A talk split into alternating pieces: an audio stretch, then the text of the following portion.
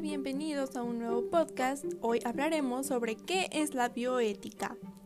Si nos vamos a nuestra definición, bueno, para la Comisión Nacional de Bioética es la rama de la ética aplicada que reflexiona, delibera y hace planteamientos normativos y de políticas públicas, esto para regular y resolver conflictos en la vida social, especialmente en las ciencias de la vida, así como en la práctica y en la investigación médica que afecta la vida en el planeta, tanto en la actualidad como en futuras generaciones.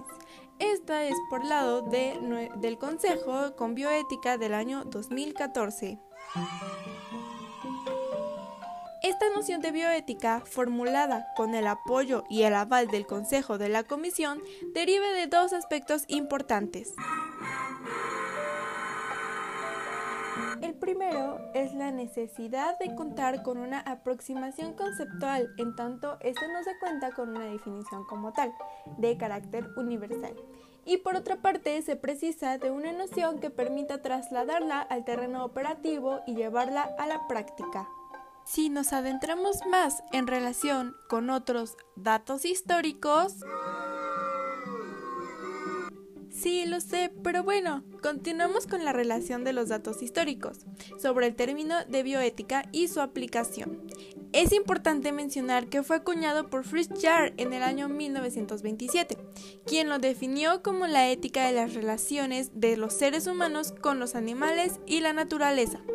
Sin embargo, Van Potter, quien lo incorpora al discurso académico contemporáneo en el artículo Bioética, la ciencia de la supervivencia, publicado en el año 1970.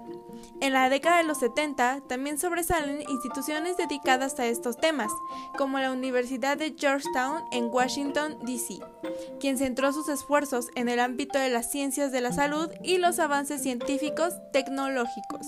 Asimismo, en el año de 1972, André crea el Instituto de Bioética, también se crean institutos en Europa y en Barcelona. En el año 1975 se, funda el Instituto Borja de Bioética.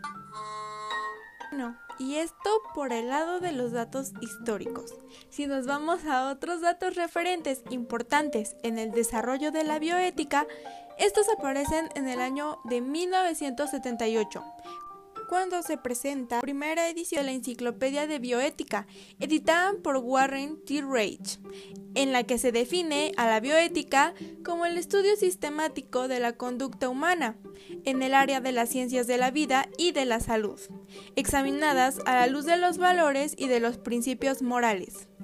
A esta primera edición siguieron dos más en los que distintos conceptos fueron actualizados y analizados a la luz de los cambios que la disciplina bioética atravesaba. Las segundas y las terceras ediciones, por disposiciones del propio Rage, fueron encomendadas a Stephen G. Post y todo un grupo de trabajo que en el año 2003 la concluyeron con la inclusión de más de 110 artículos nuevos y nutridos de los viejos estudios y los viejos dilemas. Pero esto no acaba aquí. Más adelante, en el año 1979, Tom Lee y James publican el libro eh, cuyo tema principal es el estudio de la ética biomédica.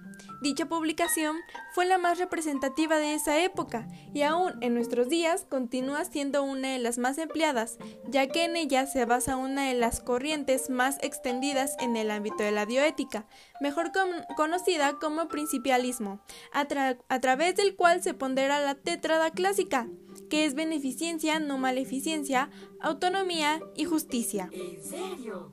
Así es, pero a lo largo de las tres últimas décadas del siglo XX, el desarrollo de la cultura tecnocientífica, por otro lado, y el impacto de los movimientos de la sociedad civil, por el otro, suscitaron una serie de acontecimientos de indudable importancia para el desarrollo de la bioética.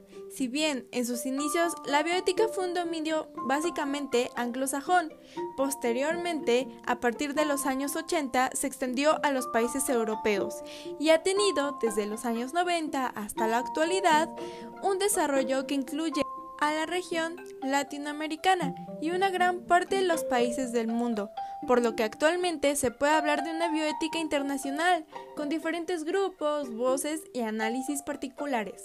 Ejemplo de ello son los principios o postulados que establece la Escuela Europea, que es vulnerabilidad, dignidad, integridad y autonomía.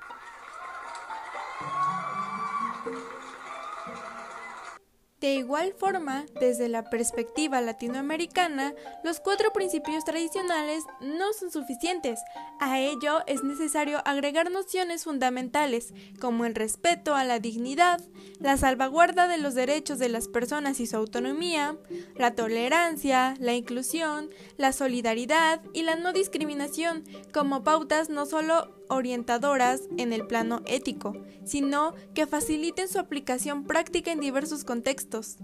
Lo anterior es pertinente, ya que ha sido señalado, y con mucha razón, que siendo una realidad inobjetable en Latinoamérica la desigualdad. Toda perspectiva ética y bioética deberá considerar dos postulados esenciales.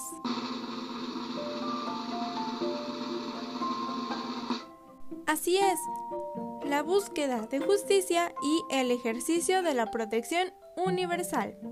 En suma, se acepta que la bioética emerge como resultado de tres aspectos importantes. La primera es la aparición del paradigma de los derechos humanos en el ámbito de la posguerra mundial y el movimiento de derechos civiles en Estados Unidos, ambos en su relación con la medicina y la salud. El segundo es el poderío y ambigüedad moral del desarrollo científico y tecnológico, sus implicaciones para la supervivencia de la especie humana y el bienestar de las personas, así como el cuidado del medio ambiente. Y por último el tercero, que son los problemas de justicia en el derecho a la protección universal y acceso a los servicios de salud. Así es, es bastante información y bastantes conceptos sobre la bioética. Espero que te haya gustado este podcast y nos vemos en el siguiente.